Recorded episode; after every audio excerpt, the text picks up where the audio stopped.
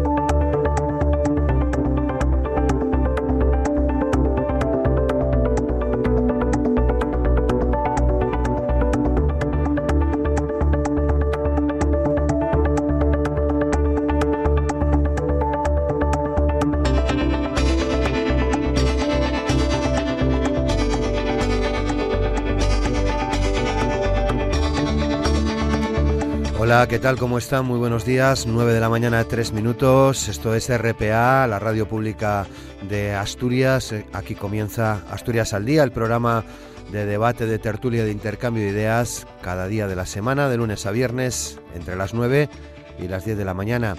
El reparto de los 16.000 millones que el Gobierno pone a disposición de las comunidades autónomas se va a realizar eh, de la siguiente manera. 6.000 millones se van a destinar a compensar el gasto sanitario derivado de la crisis del coronavirus y empezarán a ser transferidos en julio. En septiembre se repartirán otros 2.000 eh, millones para educación, otros 3.000 se entregarán en noviembre también para sanidad y los 5.000 restantes, sin fecha de reparto, se van a destinar a paliar la pérdida de ingresos por parte de las comunidades debido a la pandemia. El Gobierno asturiano calcula que va a recibir 280 millones de euros. Esa es la cantidad que se espera recibir a través de ese fondo y que ayer fue anunciada en la Junta General por el presidente del Principado, Adrián Barbón, tras una pregunta de Ciudadanos. Los cálculos eh, realizados por el Principado prevén que más del 77% de esos 280 millones que va a recibir, es decir, unos 217 millones, se van a destinar a sanidad y a educación. Y a ellos hay que sumar otros 15 millones para transporte. El resto, 47 millones, aún está por ver su destino. El primero de los asuntos que queremos tratar hoy tiene que ver precisamente con la educación. La consejera Carmen Suárez insistió en el Pleno de la Junta General del Principado en la necesidad de lograr arrancar el curso el próximo mes de septiembre con el mayor grado de presencia posible. Esto pasaría, según eh, está trasladando la Consejería de Educación a distintos representantes de, por ejemplo, de la escuela concertada, hoy se reúne en cualquier caso con su ATEA y también con la Federación de Enseñanza de Comisiones Obreras, eh, pasaría, como digo, por garantizar la asistencia diaria a clase del alumnado infantil y primaria y optar o tener en previsión la enseñanza semipresencial para el resto de niveles, esto es educación secundaria, bachillerato y FP. Otro asunto que dejamos ya sobre la mesa de Asturias al día tiene que ver con otro de los temas abordados en el Pleno de la Junta General del, del Principado y del que hemos ido conociendo algunas noticias en los últimos días. Hablamos de los consultorios periféricos que, como saben, están cerrados en Asturias, un total de 71 cerrados a raíz de la pandemia. Está previsto que vayan reabriendo de forma progresiva a partir del próximo mes de julio y lo harán guiados por la prudencia y la seguridad que debe garantizarse para pacientes y trabajadores. Son las previsiones del consejero de salud Pablo Fernández. Los informes técnicos plantean, según el consejero, que si no se adoptan una serie de medidas restrictivas, se pondría en peligro a personas y si el próximo domingo, una vez que finalice la fase 3 de la desescalada, se abren todos los dispositivos sanitarios, se pondrían en peligro a pacientes y trabajadores.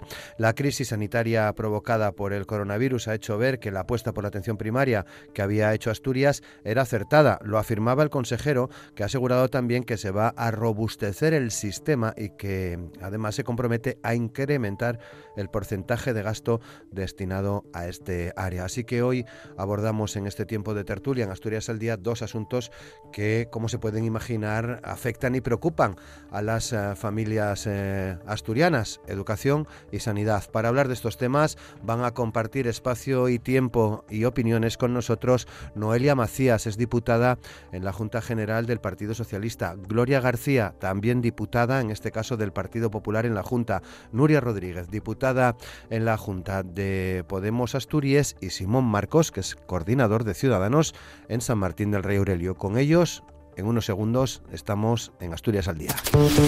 Aquí comienza Asturias al Día con Roberto Pato. Noelia Macías. ¿Qué tal, Noelia? ¿Cómo estás? Muy buenos días. Muy buenos días, Roberto. ¿Cómo estamos? Muchas gracias por aquí. Bueno, pues bien, todo bien. Eh, de momento, ¿no? Como, como se suele decir. Eh, Gloria, Gloria García, ¿qué tal, Gloria? ¿Cómo estás? Muy buenos días. Hola, buenos días. Me alegro de, de veros, no de escucharos. A todos bien. Espero que sigamos así. Sí, claro que sí. Muchas gracias, Gloria. Nuria Rodríguez, ¿qué tal, Nuria? ¿Cómo estás? Buenos días. Hola, buenos días. Pues ya sabes que yo cuando hay mayoría de mujeres en el debate ya me alegráis el día, así que muy contenta. muy bien, pues muchas gracias. Y Simón Marcos, ¿qué tal, Simón? ¿Cómo estás? Buenos días.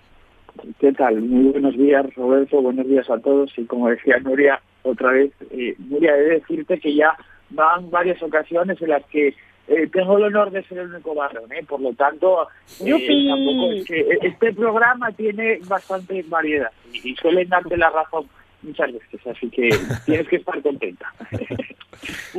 Bueno, muy, veo, veo aquí que esto es de la nueva normalidad, Ciudadanos Podemos. Ya sé que no está sobre el guion, pero bueno, me lo, casi me lo ponéis en bandeja, Nuria y Simón.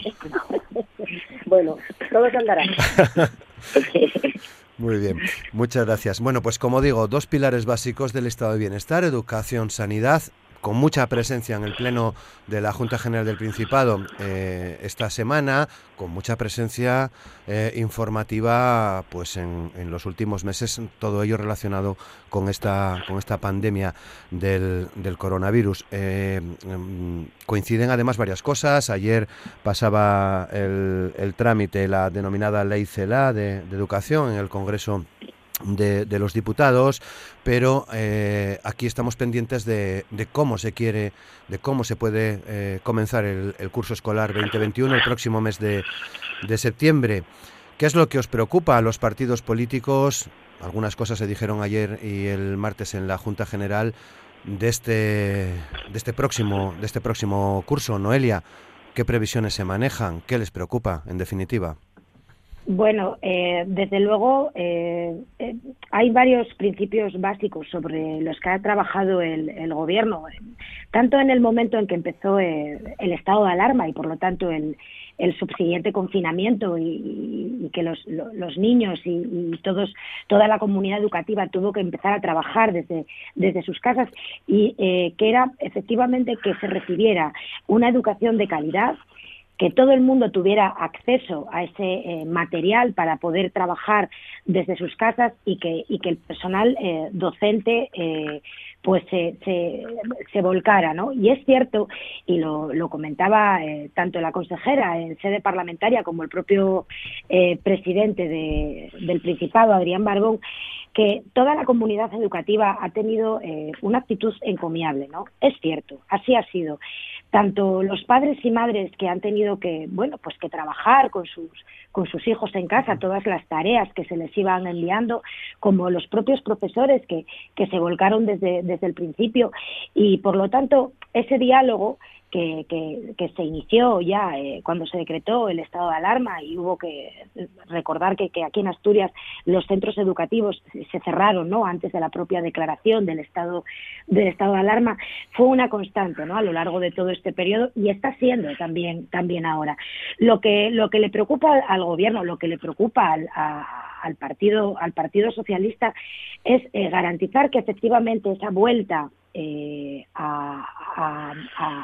al, curso escolar, ¿no? Ese, retomar el curso escolar en septiembre suponga efectivamente eh, una educación de calidad, una educación segura, eh, donde se cumplan todas las, medidas sanitarias que, tenemos que poner encima de la mesa y en marcha para, para evitar nuevos, nuevos contagios y, sobre todo, garantizar esa educación también presencial, ¿no? Que creemos que es, eh, o se cree, evidentemente el gobierno cree que es, eh, que es fundamental. Sobre esas bases eh, es sobre las que se ha estado trabajando, es sobre lo, es lo que se ha puesto ¿no? encima de la mesa en esa última conferencia sectorial educativa que ha sentado las bases y los principios fundamentales de, sobre los que hay que partir para iniciar el, el curso el curso escolar en septiembre. hay dos ideas fundamentales eh, que son sobre las que pivota el trabajo del Gobierno en materia de educación, que son diálogo y prudencia. Diálogo, como digo, con la, con la comunidad educativa en su total, eso incluye evidentemente a los sindicatos de la enseñanza también, a, los, a las direcciones de los centros educativos y a las asociaciones de padres, de padres y madres. Eh, quiero decir eh, que se ha hecho eh, un gran esfuerzo, un gran esfuerzo porque ninguna comunidad autónoma, ningún país, yo creo que todos coincidimos en esto, estaba preparado para lo que se nos venía encima, en todos los ámbitos, no, no solo en el, en el educativo. Y se ha hecho un gran esfuerzo. Eh, hay que seguir trabajando la vía de, por supuesto, tener la opción de la, de la, de la educación telemática, poner esos, esos medios, porque evidentemente eh, los escenarios que se barajan pues no son certeros, ninguno de ellos evidentemente, pero eh, sí que ese acuerdo al que han llegado las comunidades autónomas con el con el Ministerio en esa última conferencia, trabaja fundamentalmente en la idea de una eh, educación presencial, como, como ya sabéis y como así se, se ha anunciado, garantizando unas máximas condiciones de seguridad sanitaria y, por supuesto, la calidad, la calidad educativa, ¿no? que es lo, es lo, es lo fundamental. Mm. Bueno, pues escuchamos más opiniones. Gloria García, Partido Popular. Mm, bueno, pues eh, vamos a ver, yo tengo, de cara al inicio de curso, tengo muchas dudas, muchas dudas que yo comparto con la comunidad educativa y que ha generado la Consejería de Educación del Principado. A estas alturas, eh, ya no voy a hablar de, la época de confinamiento porque fueron órdenes y contraórdenes constantes, empezando por el cierre de centros, se van los alumnos a, a sus casas, pero los profesores quedan, dejan en manos de los equipos directivos el posible teletrabajo de aquellos profesores que pudiesen estar en grupo de riesgo. Eso fue a mediodía, a las 11 menos cuarto de la noche eh, decretan cierre de centros y a partir de ahí todo así. Sea, se da el caso de que se llegó a dar una resolución unas instrucciones sobre la resolución, unas orientaciones sobre las instrucciones de la resolución y unas aclaraciones sobre las orientaciones sobre las instrucciones de la resolución. Eso es volver locos a los equipos directivos y a los docentes. Pero de cara, de cara al inicio de curso, eh, todavía no han decidido nada a estas alturas. ¿Cómo se van a distribuir los espacios de los centros? Porque vamos, lo de las clases al aire libre parece mentira una ministra del País Vasco. ¿Qué va a pasar con los recreos?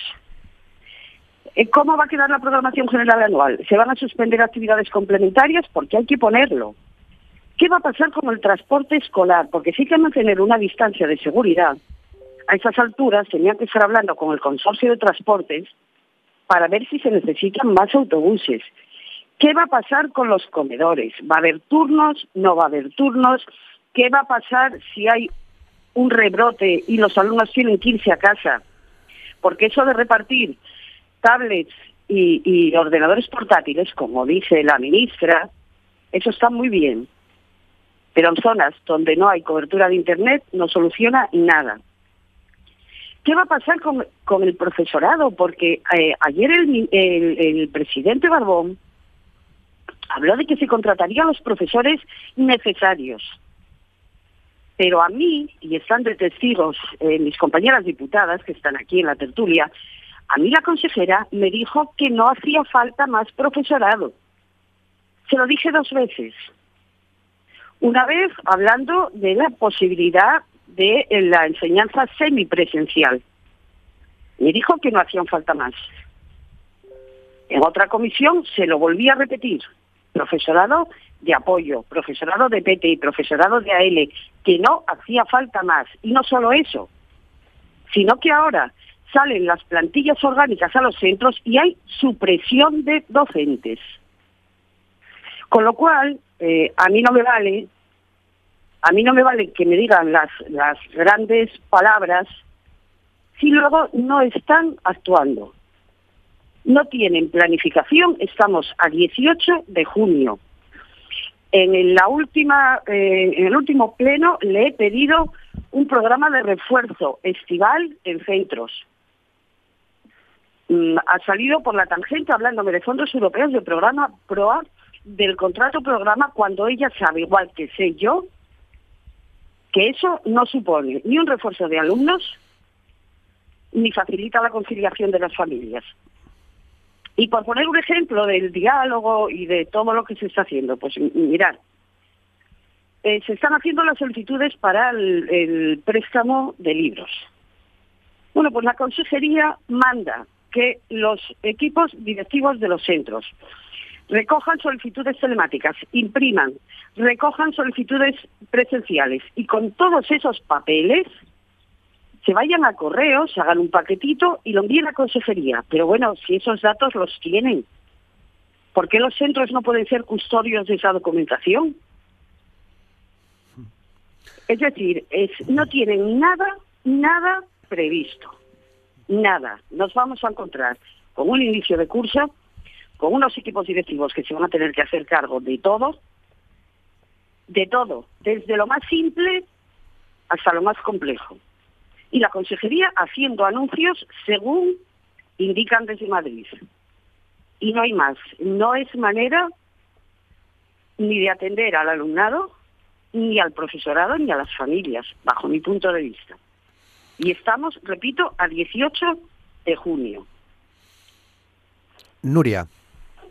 Bueno, pues eh, yo creo que es importante em, tener en cuenta cuáles son los retos a los que nos eh, enfrentamos ahora. En, el curso mm, que, se inicia en el curso 2021 y eh, bueno, pues hay cuestiones que yo creo que apuntó Gloria que son muy interesantes. Efectivamente, hay una serie de interrogantes que tienen que ser eh, respondidos y bueno, yo mm, voy a transmitir pues qué es lo que pensamos desde, desde el área de educación de mi organización y cómo hemos analizado esta situación. ¿no? Yo ahí hay una cosa que comentó Gloria con la que discrepo y que creo que sí que hay que valorarla, porque además tiene que ver mucho con bueno, pues con un tipo de educación concreto, pero efectivamente, después de analizar todos los escenarios posibles, yo en un momento determinado le dije a la consejera en una comparecencia que eh, a nuestro juicio había que tener eh, varios eh, plannings, varios planteamientos preparados para saber, bueno, pues para tener ya agilizado un procedimiento en función de la situación que nos encontremos al inicio de las clases en el mes de septiembre.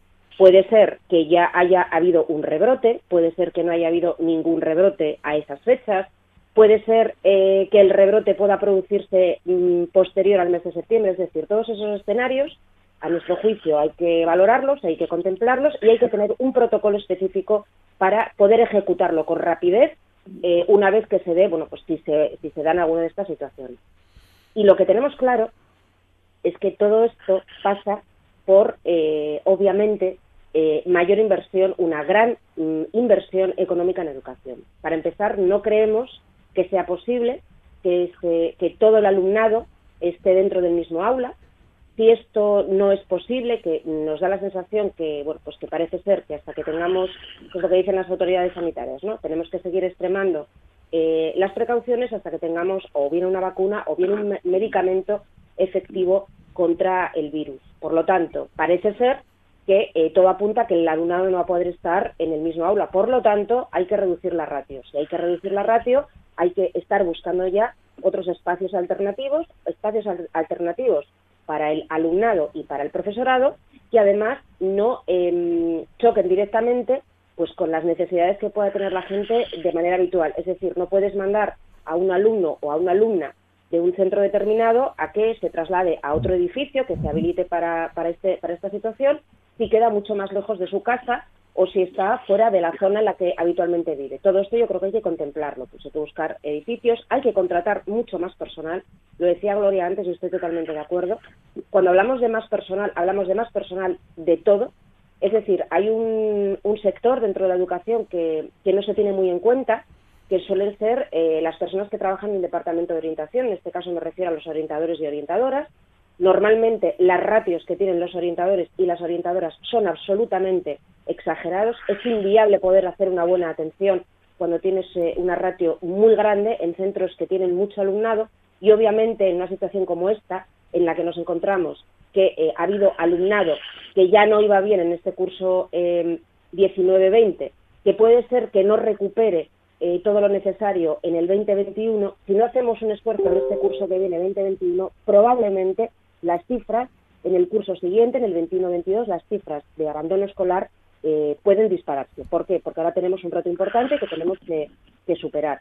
Eh, necesitamos mascarillas, necesitamos eh, geles hidroalcohólicos específicos, necesitamos medidas de seguridad muy concretas, necesitamos disminuir las ratios, necesitamos garantizar el transporte, necesitamos garantizar la educación, necesitamos valorar si va a haber turnicidad para aquel alumnado que ya está en la ESO, incluso en el bachillerato. Necesitamos un montón de cuestiones que nos parecen que son fundamentales y que hay que dar respuesta ya.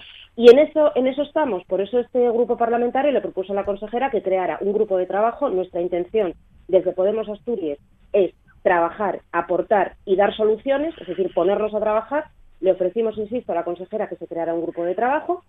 Eh, hace ya algún un, mes y algo, o casi dos meses, y hasta la fecha no hemos tenido no hemos tenido ninguna respuesta. ¿Por qué hemos ofrecido esto? ¿Por qué lo propusimos? Porque, insisto, tenemos toda la voluntad para resolver esta cuestión, porque creemos que eh, obviamente hay que negociar, hay que saber mm, cuánto dinero se va a destinar, tenemos que saber cuánto dinero el presidente del gobierno, que dice estar muy implicado en esta cuestión, va a destinar a la educación. Eh, queremos saber también en cuánto se valora desde la consejería eh, los millones y el dinero necesario para todo esto y obviamente nuestra intención, nuestro interés es trabajar, aportar, arrimar el hombro y empezar el curso 2021 en las mejores condiciones posibles. Simón. Sí, bueno, pues a mí me gustaría destacar en primer lugar que lo que un gobernante debe ofrecer a sus ciudadanos es ante todo certidumbre. Y precisamente lo que hace este gobierno es ofrecer todo lo contrario, ¿no? Estamos viendo a un Ministerio de Educación que en un primer momento dice que mm, eh, eh, el comienzo en, septiembre, porque después de la pandemia no sabían tampoco si se iba a retomar las clases o no, eh, hay comunidades en las que sí se decidió eh, para preparar especialmente a aquel alumnado que se va a enfrentar a la prueba de selectividad, el BAU, llamada hoy, hoy en día, ¿no? Pero mm, se decidió conjuntamente que se van a retomar las clases a partir del próximo mes de septiembre. ¿Qué pasa? En un primer momento se decía que la mitad del alumnado iba a, asistir presencialmente y la otra mitad iba mm, a, asistir virtualmente a las clases. No, yo me gustaría saber, en el caso de que mm, parece que sí es cierto que esta mira, se va a desechar, pero en el caso de que se hubiese mm, optado por esta modalidad, ¿qué criterios se iban a seguir? Es decir, ¿quiénes iban a seguir las clases de forma presencial y quiénes iban a, asistir a, digamos, mm, perdón, a seguirlas de forma telemática desde sus casas con el trastorno que eso conlleva para muchas familias, ¿no?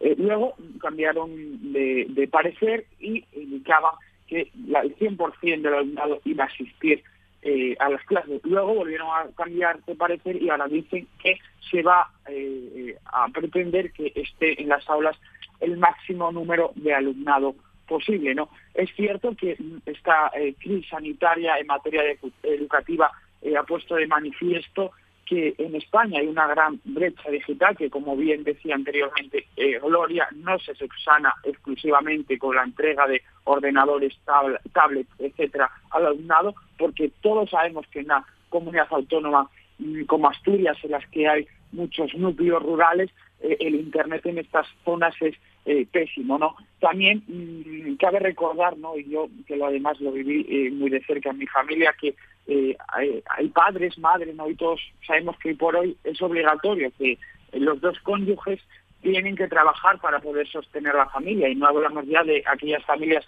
monoparentales, ¿no? Entonces, en muchos casos pues los, los hijos tienen que quedar con sus abuelos y benditos, ¿no? Los, los, los padres de niños que tienen abuelos que pueden cuidar a, sus nietos, ¿no? Pero yo, que además me tocó vivirlo muy de cerca, pues muchos abuelos no saben utilizar las nuevas tecnologías, ¿no? Por lo tanto, ¿qué certidumbre se va a ofrecer al 100% del alumnado, ¿no? Luego, yo creo que lo que sí que se debe de afrontar a partir del próximo mes de septiembre. Es cierto que va a ser el, con toda seguridad el inicio de curso más atípico que ha tenido que afrontar nuestra comunidad autónoma desde que tenemos competencias educativas, pero lo que hay que ofrecer eh, el próximo mes de septiembre es certidumbre a los centros educativos, se va a poder implementar las medidas que establecen los protocolos de seguridad y distanciamiento en las aulas y demás espacios comunes. También hacía mención anteriormente Nuria y Gloria, ¿no? De cómo van a ser los recreos, cómo va a ser el transporte en escolar, o sea, el transporte escolar, etcétera, etcétera, la limpieza, las actividades extraescolares. También es evidente que se necesitará contratar de más eh, personal eh, docente, porque es evidente que mm, vivimos en un país donde las aulas están masificadas, hacía referencia anteriormente, Nuria, que hay colegios que son muy grandes, que tienen mucha mucha capacidad de alumnado y por lo tanto es evidente que se va a tener que dosificar, ¿no? También hay que ofrecer certidumbre a los profesores, pero sobre todo al alumnado, ¿no? Eh, porque yo creo que sí que mm, hay que saber diferenciar también de el alumnado a lo mejor que está en ciclo infantil pero hay alumnado que está, a lo mejor empieza en septiembre, cuarto de la ESO, el segundo ciclo de, bachillerato, ¿no? Y entonces a ese, tipo de alumnado hay que ofrecerle pues garantías, ¿no? También no podemos olvidarnos de las escuelas eh, especiales y las guarderías, ¿no? Los colegios de 0 a 3 que precisamente se manifestaban la semana pasada en Oviedo por el olvido que sufren por parte del gobierno del Principado de Asturias. Y también yo creo que los grandes olvidados de esta crisis sanitaria fueron los universitarios, ¿no? Que cabe recordar que son personas que están labrándose nada más y nada menos que, que su futuro, ¿no? Y que mm, muchos de ellos están desplazados en otras comunidades autónomas y yo recuerdo declaraciones en plena pandemia del ministro de, de Universidades que decía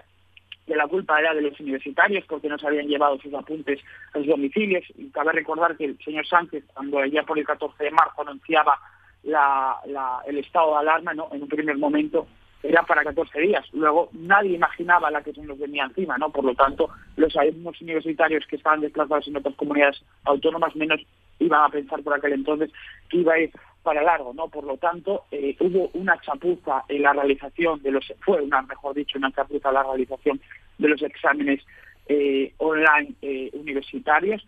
Insisto, mm, ya para finalizar, lo que hay que ofrecer, sobre todo a las familias, a los alumnos, a los profesores y a la comunidad educativa en general, es certidumbre. Y desde luego eso no se está haciendo. Noelia.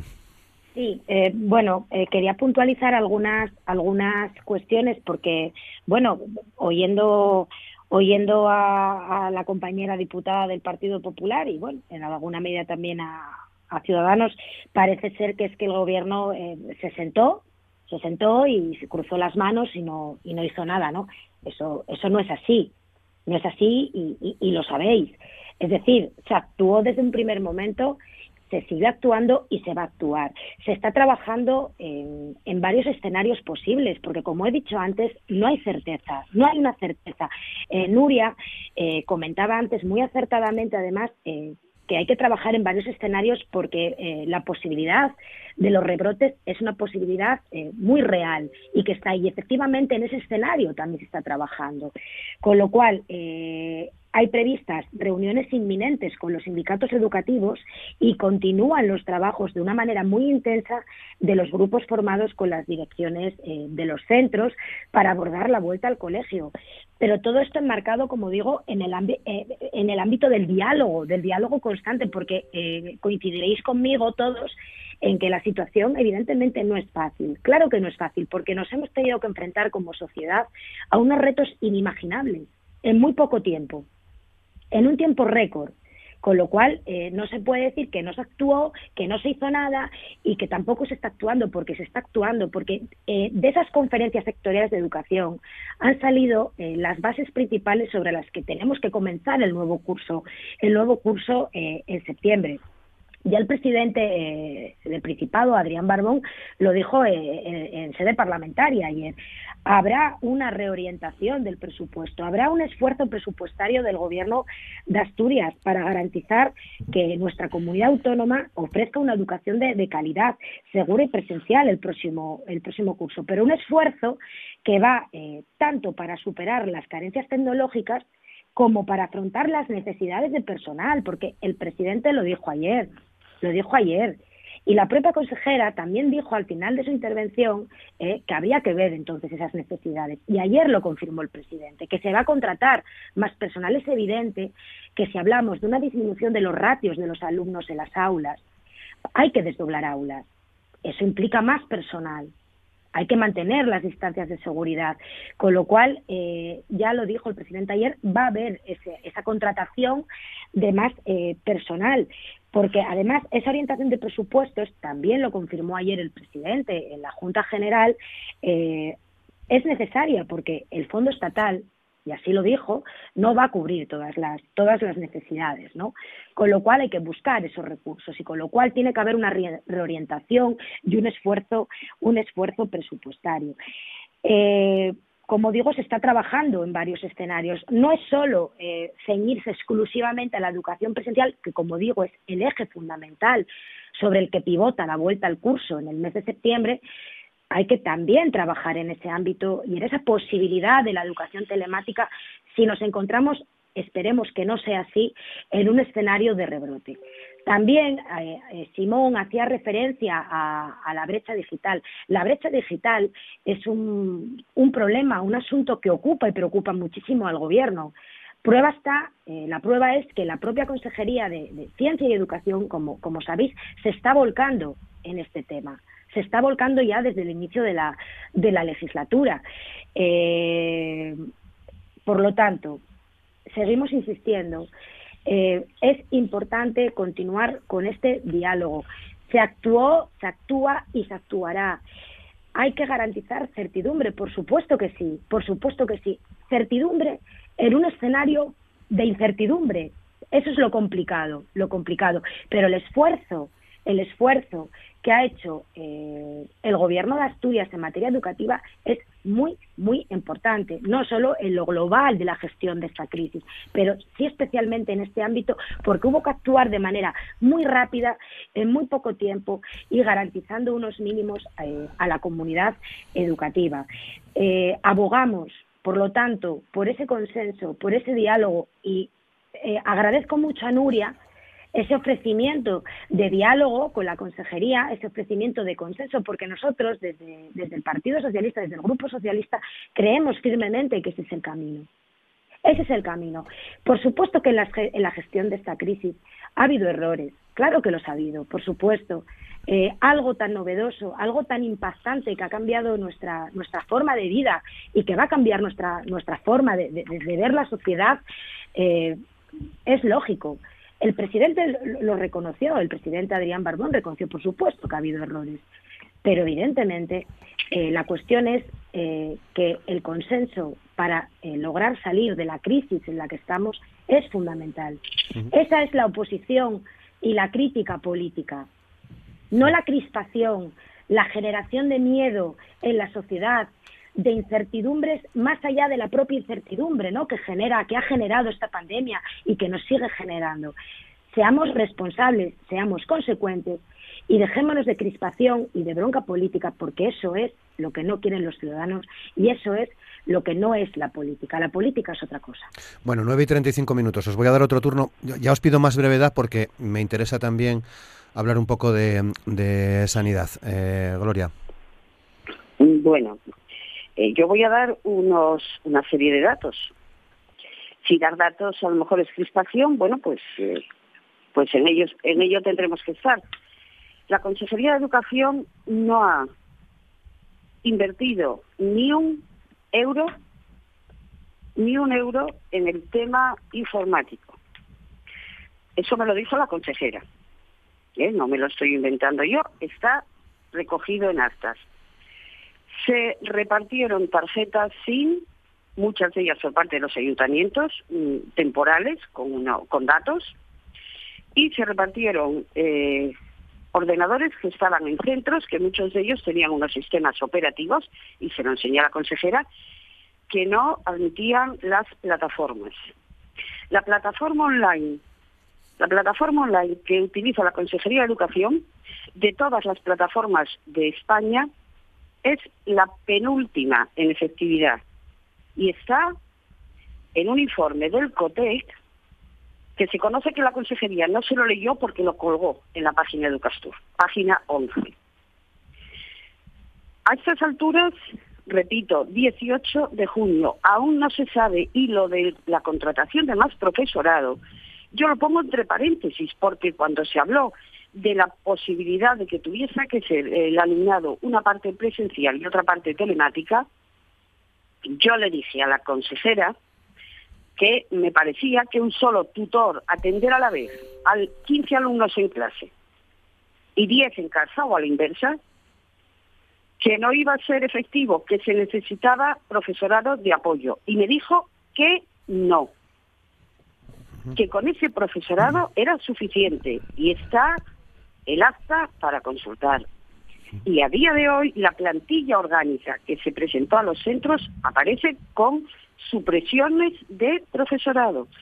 Entonces, eh, si suprimen 50 y contratan 30, en plantilla, en plantilla orgánica no, por supuesto, ahora tiene que ser en funcional ya, pues eh, tampoco lo tengo yo muy claro. En cualquier caso, bueno, pues como llegará la adjudicación de interinos, veremos a ver, porque ahora se están periodo de alegaciones por parte de centros, y yo repito, tenemos que tener en cuenta muchas, muchas variables. Mm. Muchas variables. Eh... por ratios y, y por el resto. Y hasta ahora yo no estoy diciendo que echen, que no echen horas, pero en educación eso no es garantía de efectividad. Efectividad es tomar decisiones y quitar y dar certezas y no tenernos y hay una cosa muy clara ya con brevedad que si no no nos da tiempo a la salud sí sí, se envió se envió a los centros se envió a todo el profesorado una encuesta en esa encuesta hay la pregunta 14, 15 y 16 era sobre gestión de consejería. Una cosa que decían que era anónima y no lo era, porque había que poner el centro en el que se estaba. No se nos dio el resultado de esa encuesta. A mí me consta que en las preguntas 14, 15 y 16 de gestión de la consejería, lo que el profesorado dice es, deja en bastante mal lugar la gestión de la consejería. A lo mejor por eso, por eso no sacan las conclusiones. Nuria, Sí, bueno, también rápidamente, eh, yo creo que hay, mm, bueno, yo comparto muchas, algunas de las cosas que se han dicho, muchas de las cosas que se han dicho en general. Bien, yo creo que cuando eh, mm, tenemos la pandemia ya encima en Asturias y además eh, el foco del inicio de la pandemia, en este caso en los centros escolares, fue recuperado rápidamente, o bueno, fue controlado rápidamente, identificado rápidamente, perdón, quería decir, bueno, yo creo que efectivamente ante una situación novedosa, pues hay que reconocer que hubo muchísimo de improvisación. Es decir, mm, se fue tirando como se pudo y se fue haciendo y se fue resolviendo. Eh, algunas cosas se resolvieron bien, otras cosas se resolvieron mal y otras cosas se resolvieron fatal y otras muchas ni siquiera se han eh, resuelto, porque es cierto que a día de hoy, a día de hoy, tenemos todavía alumnado que no recibió em, de ninguna de las maneras y por ninguna vía pues material informático necesario para poder eh, pues, para poder conectarse y seguir con la con la actividad académica. Pero es cierto que desde nuestro punto de vista el gobierno puede demostrar ahora, en el inicio del curso, insisto, en septiembre, que realmente sabe gobernar.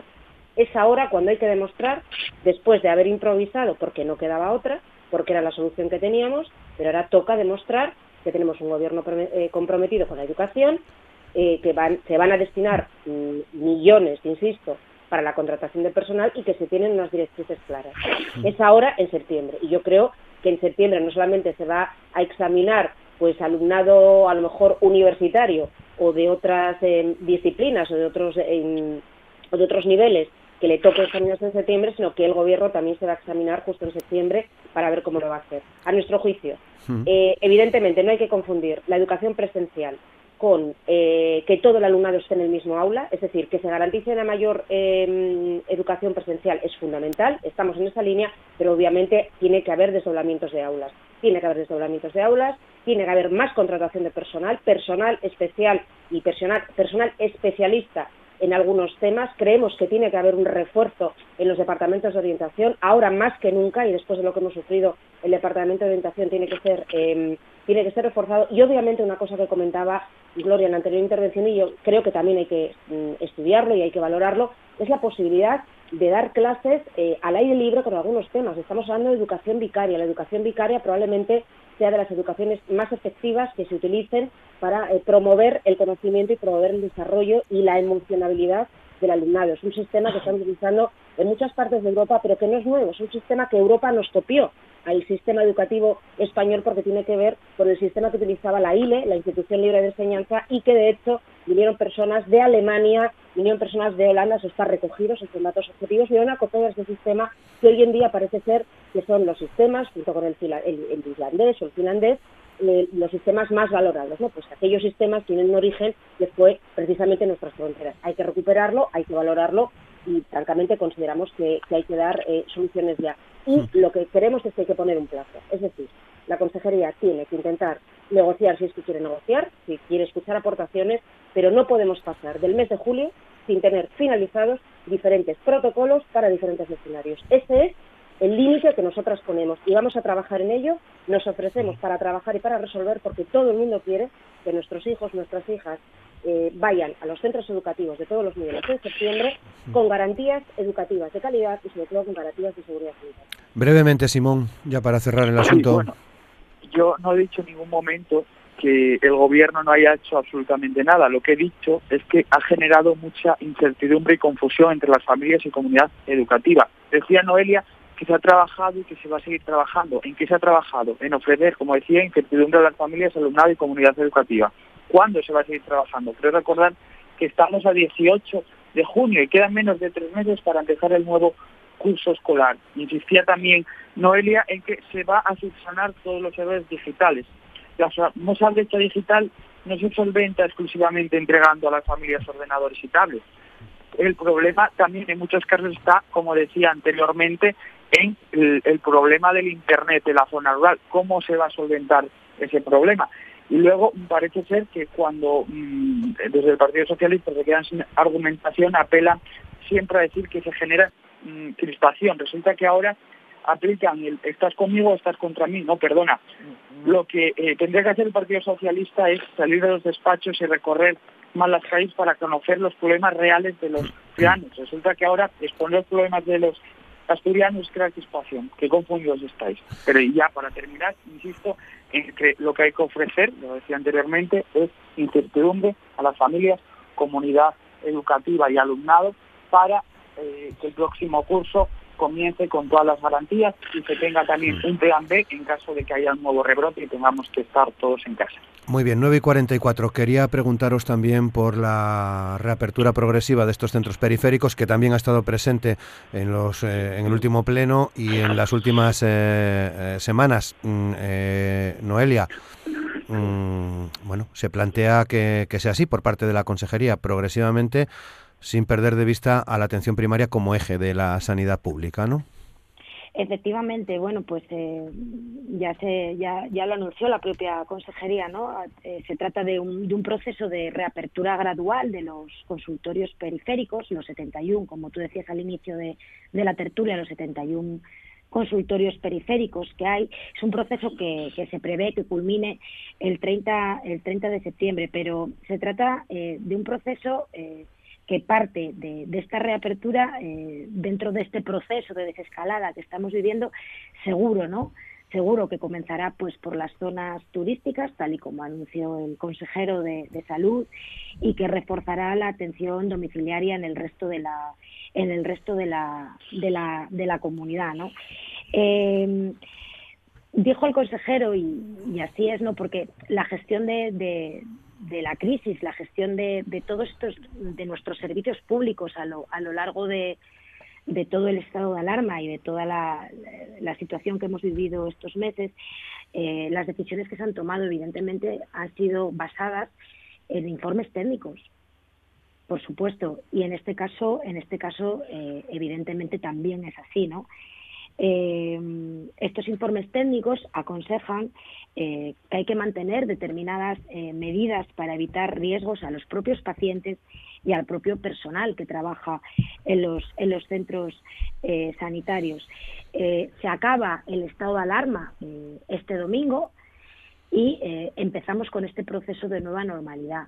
Pero esto no significa que el virus haya desaparecido de nuestras vidas y que estemos, bueno, en, en, una normalidad tal y como la conocíamos antes, ¿no? hay que convivir con el virus, hay un riesgo, evidentemente, cierto y que está ahí de que pueda producirse rebrotes y por lo tanto esos informes técnicos aconsejan que la reapertura de los eh, centros eh, periféricos que están cerrados ahora mismo tenga que ser una reapertura gradual y muy eh, y muy prudente de tal manera que se garantice por supuesto la seguridad de los profesionales que trabajan en los centros y de los propios usuarios ¿Qué es importante aquí recalcar?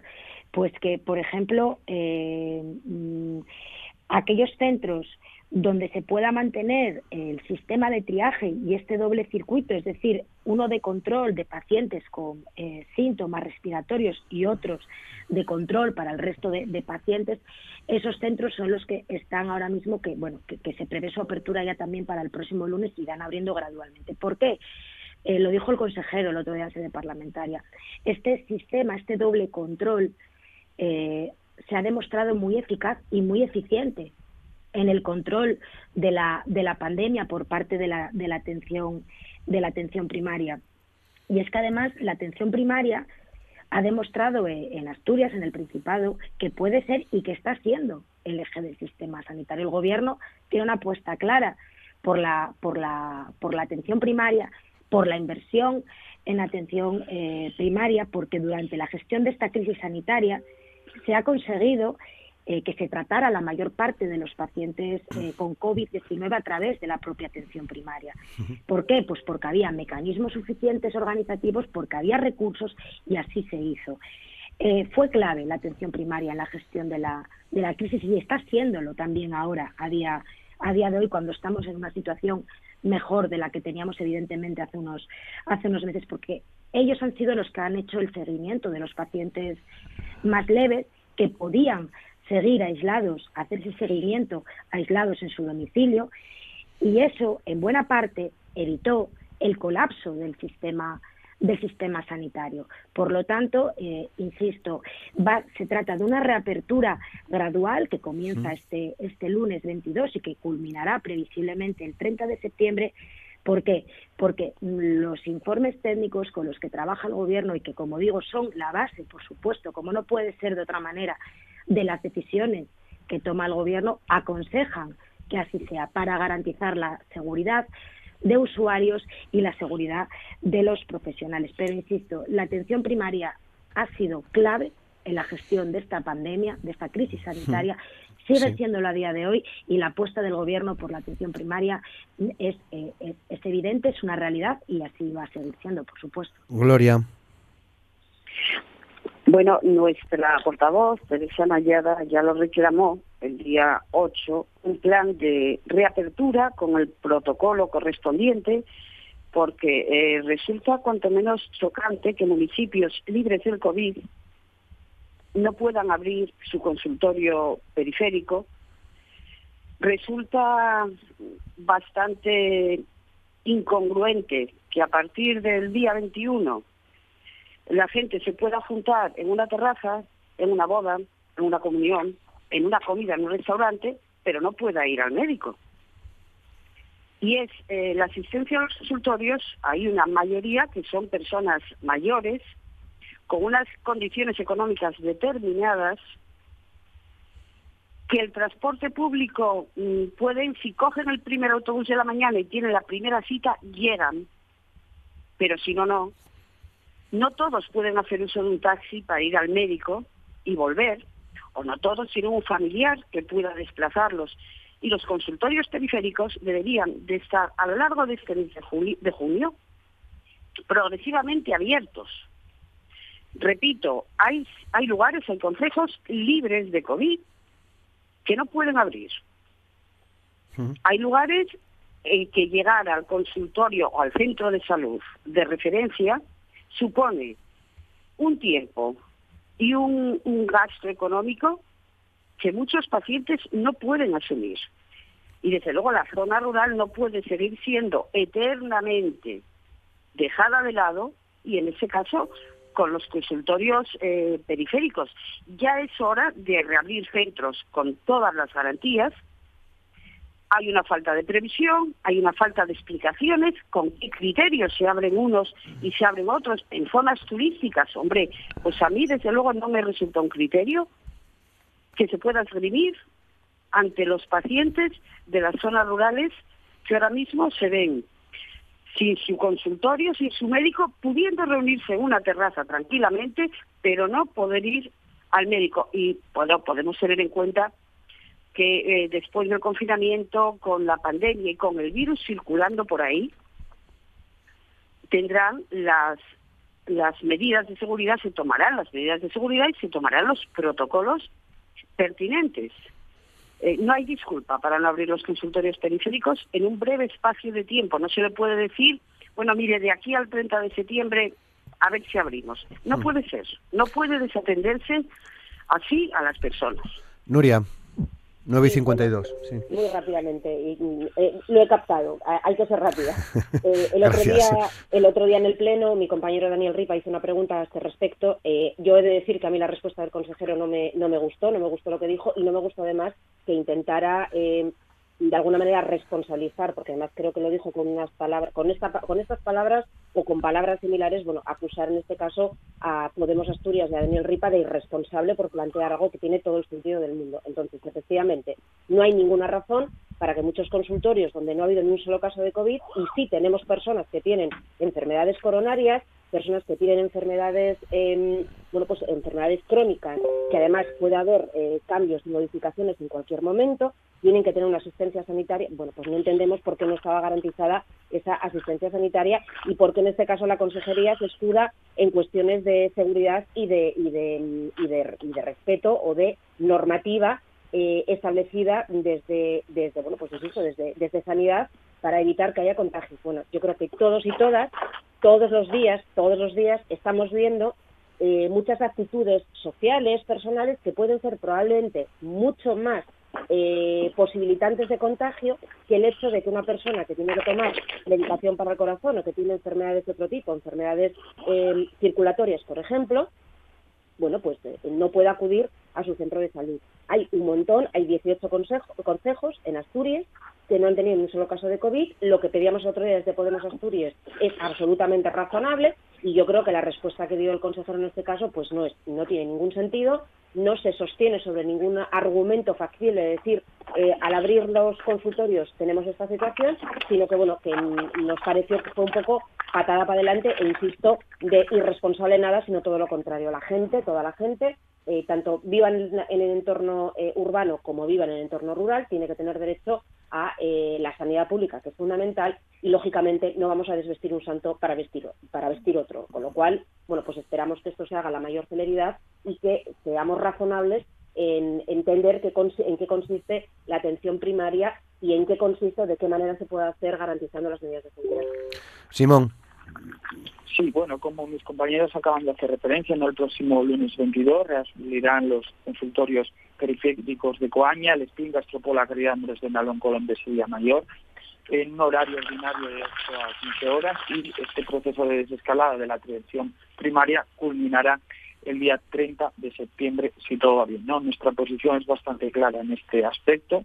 Una reciente visita a Nieva por parte de la portavoz del Grupo Parlamentario de Ciudadanos, Laura Pérez Macho, eh, insistía en la necesidad del proceso de la apertura se diera prioridad a los consultorios de la zona rural con población muy, muy envejecida que está pasando verdaderas dificultades y, problemas durante estos meses de los que los sus consultorios han estado cerrados. El problema está en que mucha gente mayor a la que para las consultas presenciales se les dirigía a otros centros de reagrupación de referencia no están yendo al médico por no bajar a localidades con mayor número de población. Por un lado, por el medio a los contagios y por otro porque en algunos casos, como estaba pasando con los vecinos de Amieva, infraestructuras como la del centro de salud de Cangas de Onís, que tienen, eh, al que tienen que bajar, no están en condiciones. El de Cangas, por ejemplo, ni tiene espacios suficientes ni salas de espera, con lo que la gente mayor tendría que esperar eh, fuera, llevado a Plus del Sol. Las reclamaciones de zonas como esta es que al menos dos veces por semana se la consulta presencial en los consultorios periféricos para no tener que seguir acudiendo a centros de referencia. También habíamos planteado que se tuviera en cuenta la situación de los municipios más turísticos y parece ser que sí que se ha tenido en cuenta esta petición. Eh, y entendemos que por una cuestión de que es una cuestión de eh, seguridad sanitaria, pero del mismo modo que para las consultas presenciales se les transmite a un centro de referencia, también creemos que se podría valorar eh, la idea de que al menos un par de días por semana el equipo médico se pudiese desplazar a este tipo de, zonas para atender a la población con esta con estas características. no Por lo tanto, insistimos y ya finalizo que las zonas rurales con población de edades avanzadas tienen que tener prioridad a la hora de valorar la recuperación de atención presencial, ya que hacerles desplazarse y más a un centro que no reúne las condiciones, lo que acaba trayendo consigo es que no vayan al médico y estén, y estén desatendidos por no hacer el viaje o miedos al contagio en núcleos de mayor población. Muy bien, 9 y 57, Noelia, ya con cierta brevedad, si quieres algún matiz bueno, eh, en la línea que, estaba eh, comentando antes, ¿no? Eh, insisto, la reapertura de los centros va a ser progresiva, atendiendo única y exclusivamente a estos informes técnicos, a estos criterios técnicos así lo, así lo aconsejan. En ningún caso, en ningún caso va a suponer eh, un recorte o un cierre, evidentemente, de los mismos permanente. Esto quiero, quiero dejarlo, dejarlo claro. Y, evidentemente, siempre atendiendo a, criterios técnicos y a criterios eh, de seguridad. Porque, vuelvo a decir e insisto, la atención primaria ha sido un pilar y es un pilar fundamental en la gestión sanitaria de esta crisis y así lo, lo ha demostrado y a ello se compromete el Gobierno, por supuesto.